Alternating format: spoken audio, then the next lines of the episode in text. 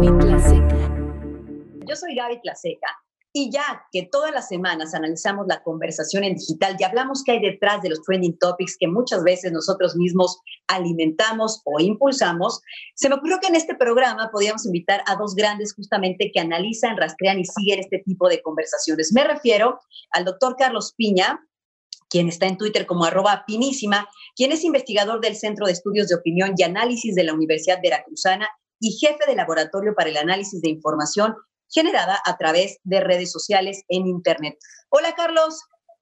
Hola, Gaby. Buenas noches. Qué gusto. Qué gusto saludarte. Y también tenemos, lo han de conocer muy bien, a Pedro Bustos, quien es el creador y administrador de Por qué es Tendencia, una cuenta que todos seguimos para explicar justamente pues qué hay detrás de un trending topic. ¿Cómo estás, Pedro? Hola, muy bien, Gaby. Este, aquí estamos presentes. Oye, desde Jalapa, Carlos, y desde Piedras Negras, Pedro. Bueno, pues qué gusto platicar con ambos. A ver, Pedro, tú te dedicas a rastrear por qué es tendencia un tema. Platícame cómo surge esta idea y por qué es importante decir que hay detrás de un trending topic, porque a veces lo vemos y decimos, bueno, pero ¿por qué John Ackerman es tendencia? ¿O por qué Talía? ¿O por qué otra vez Bárbara del Regil? ¿O temas más trascendentales de la agenda nacional? Platícanos. Bueno, la idea surgió precisamente eh, por la necesidad que yo mismo tuve. Eh, en una ocasión, en una cena de Año Nuevo, eh, vi un tema en tendencias y creo que al igual que todos, pues me pregunté por qué esa persona está en tendencias, ¿no?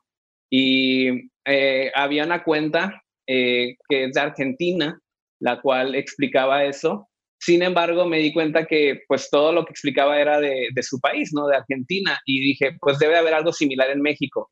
Y cuando busco, pues no, o sea, no había una cuenta que explicara las tendencias. Y pues lo único que hice fue tomar la oportunidad, ¿no? Este, la iniciativa para hacerlo por mi cuenta. Muy bien, pero platícanos ahora, Carlos, porque tu labor es analizar justamente qué hay también detrás de estas tendencias, pero científicamente hablando, desde un laboratorio, Carlos. Platícanos de los fenómenos más comunes que tú lees y mides en redes sociales. Sí, claro, Gaby. Eh, bien, básicamente creo que las tendencias se han, transformado en un banner comercial, en un banner político. Actualmente es el, el letrero político que todos vemos eh, todos los días, es donde todo mundo intenta posicionar un tema ya sea para desviar o para colocar un tema de reclamo al gobierno, en pro del gobierno o en contra del gobierno. Lo que se hace es una manipulación de la plataforma. Lo que esta es una técnica ya hecha en otros países y solamente se está replicando en México.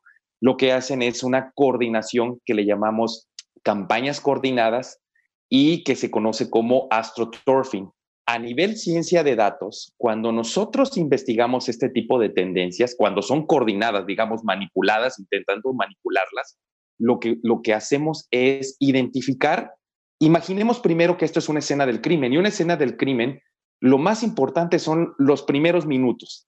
Los primeros minutos nos van a indicar si es una tendencia manipulada o coordinada o si es una tendencia orgánica. Es decir, el crecimiento de una tendencia manipulada se va a ver en los primeros minutos.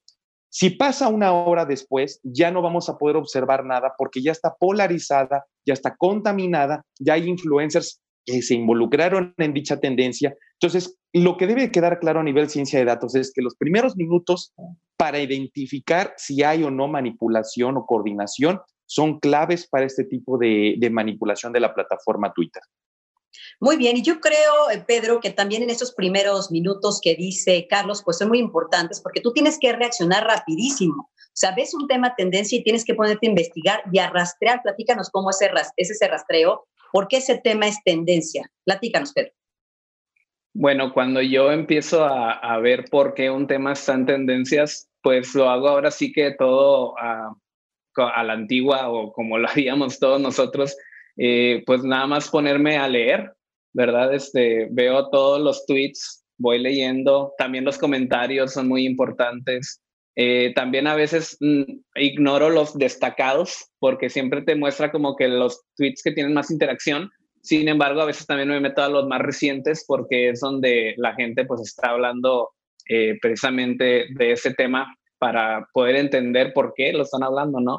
Este, y Y pues sí he notado, como, como decía aquí este, el doctor Carlos, eh, pues este tipo de influencias en cuanto a lo político más que nada. Eh, sin embargo, pues abarca todavía mucho más, ¿verdad? De hecho, eso es muy complicado a veces para mí porque son temas que, pues muy variados, son muy variados, ¿no? Pues yo digo que queda perfecto que trabajen de la mano, porque los dos hacen un trabajo muy interesante. Claro, Carlos, yo creo que tú científicamente hablando, con todo lo que investigas, das muestras en las, eh, en las diapositivas que presentas, justamente de cómo son impulsadas y son orgánicas o no estas tendencias. Y yo creo que un caso que queremos poner sobre la mesa es, por ejemplo, el caso que ha seguido en tema de conversación en las redes, que es el caso de Ackerman. Y es que sigue generando polémica porque forma parte de este comité técnico de evaluación del INE que examina a los aspirantes a consejeros del máximo órgano electoral. Entonces, a ver, ¿por qué no ponemos este ejemplo sobre la mesa, mi querido Carlos, para que nos expliques los trending topics? Yo defiendo al INE, todos somos Ackerman, renuncia Ackerman o Ackerman Chillo. Platícanos, Carlos. Claro que sí, Gaby. Eh, recordemos que la semana pasada hubo un hashtag eh, Yo defiendo al INE y yo defiendo al INE, sí fue una, una campaña, eh, digamos que el mismo INE a través de sus redes sociales promovió, ellos ponían en sus banners, en, sus, en, sus, en, sus, en sus gráficas, ponían hashtag yo defiendo al INE. Entonces, eh, la, la, gente, los mexicanos se suman a esta campaña, la mayoría de los mexicanos en los primeros minutos, porque los que somos mexicanos eh, entendemos al INE, entendemos como una institución autónoma y muchos influencers se subieron a, a este hashtag, por supuesto, adquiriendo una, una potencia de posicionamiento eh, que fue eh, gradual hasta alcanzar el primer lugar. Al mismo tiempo, mm, al, otro día, al otro día sale la respuesta como una manera de cambiar la conversación eh, a todos somos Ackerman, ¿no? en ese sentido, todos somos Ackerman. Podemos observar un comportamiento de los tweets acumulados de 400 tweets en cuestión de minutos. Esto nos empieza a sonar las alarmas de que puede ser una campaña coordinada. Posteriormente analizamos por tipo, que es tweet original o retweet. Y observamos que hay una cantidad de retweets impresionante y significativa que nos dice que es un sesgo, un rasgo inequívoco de que hay una campaña coordinada o astroturfing. ¿Por qué? Porque el retweet tiene más peso sobre el like y el retweet proporciona este impacto y hace que se posicione. Entonces, lo que logramos observar es que del lugar 29 del ranking de Trending Topics a las 9 de la mañana pega un brinco hasta el tercer lugar exactamente en el momento que nosotros detectamos. Por eso yo quería hacer hincapié. Los primeros minutos son claves para determinar cómo del lugar 29 pega un brinco a las 9 de la mañana hasta el lugar tercero y todos somos Ackerman se posiciona en el primer lugar.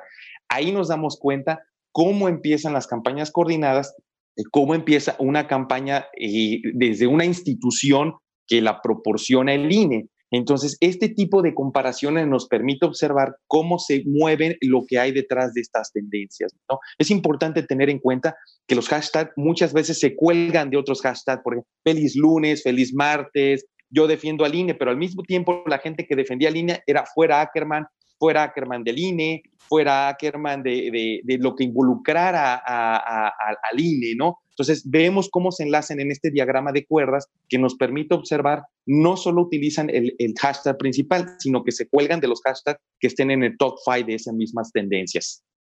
Y yo creo que todo este diagnóstico que haces, eh, Carlos, lo ve muy seguido en este quehacer de rastreo Pedro Bustos. Pedro, platícanos justamente sumando esto que dice Carlos, ¿cómo ves esto que estamos hablando?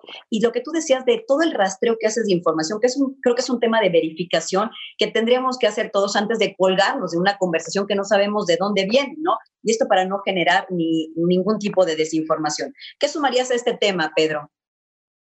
Pues mira, en ese tema de Ackerman, precisamente, eh, pues es un tema que ya tiene mucho tiempo. Este, ahorita, pues por lo del INE, ¿verdad? Por, la, este, por esta elección de los 20, pues está agarrando fuerza. Sin embargo, tiene muchos meses, ¿verdad? Que le están echando a Ackerman en redes sociales. Y eh, algo que yo siempre he hecho con mis tweets es este, recalcar, ¿verdad? Así como decir, siempre comienzo por quiénes porque a veces a mí, que yo no soy experto aquí como, como Carlos, este, pues no me gusta arriesgarme en decir de que esta es una cuenta, diga, una tendencia inorgánica o es una tendencia por bots, eh, porque siempre va a haber gente que opina precisamente lo que está en el hashtag, ¿no? Y luego también por eso luego se hace hashtag eh, no soy bot, ¿verdad? Porque este, precisamente eh, muchas autoridades del gobierno dicen, no, esos son bots y son, este, son este, tendencias inorgánicas y todo, pero pues es, es, arriesgado decir eso porque realmente va a haber gente que siempre opine una u otra cosa, ¿no? Entonces, cuando veo ese tipo de tendencias, eh, siempre trato de buscar si hubo una cuenta que lo inició, porque también qué extraño, ¿no? Que de repente todos tuiteen, todos somos Ackerman, así tal cual, ¿no? O sea, este, te paso que se haga tendencia Ackerman, pero un hashtag así organizado este, es porque alguien dijo, oigan, ¿saben qué? Vamos a hacer esto tendencia, ¿no? este, o vamos a dejarle en claro al INE o yo qué sé, ¿no? Eh, entonces, cuando hay una cuenta así que ya te dice de que vamos a hacer esto a tal hora, pues está bien padre para mí. Pero cuando no es así, entonces pues sí trato nada más de explicar por qué están todos uniéndose a Ackerman, ¿no? O sea, este, todos somos Ackerman porque lo han estado criticando por el asunto del INE y hasta ahí solamente para que sepan de qué va la tendencia y nada más. No, y saber, y estarnos informados y nos vamos a sumar ese hashtag, porque a veces no sabemos y nada más nos sumamos y tenemos una percepción errónea que desde luego, desde que se investigue, desde que te pones a leer, pues vas entendiendo y a ver si te sumas o no. Pero hacerlo informado es bien importante porque luego son conversaciones, como bien apuntaba Carlos, totalmente impulsadas con ciertas características que se ve, pues hay el impulso político. Un breve apunte final, querido Carlos.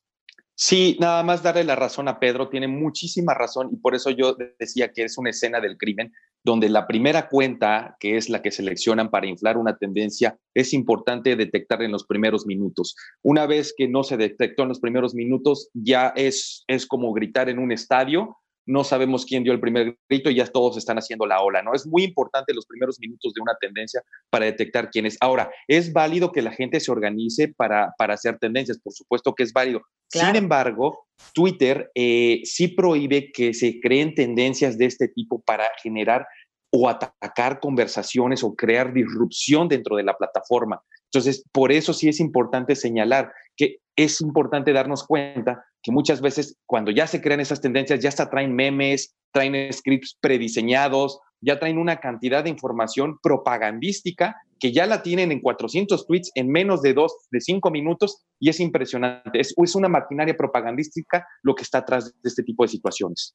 Totalmente. A ver, chicos, el tiempo se nos acaba, pero yo los invito a ambos a que en el podcast de Tecnócratas con Gaby Tlaseca, que siempre extendemos estas conversaciones que nos limita a veces la televisión, sigamos platicando o explicando semana a semana o cada 15 días estos temas que también son de la agenda nacional y que debemos de entender en un contexto y en una explicación determinada. Así que los invito a que se sumen después al podcast de Tecnócratas con Gaby Tlaseca y a la audiencia que lo busquen en las principales plataformas Spotify, Apple TV, Apple Podcast, etcétera, para que escuchen también qué nos tiene que decir más adelante Pedro Bustos, quien es creador y administrador de Por qué es Tendencia. Gracias, Pedro.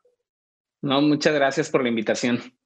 Y también para ver qué más nos puede analizar el doctor Carlos Piña, arroba pinísima en Twitter, investigador del Centro de Estudios de Opinión y Análisis de la Universidad de Veracruzana y jefe del Laboratorio del Análisis de Información Generada a través de redes sociales en Internet. Gracias a ambos, les mando un fuerte abrazo hasta el norte y hasta el sur y bueno, estamos en contacto para el podcast. Buenas noches. Muy buenas noches. Buenas noches.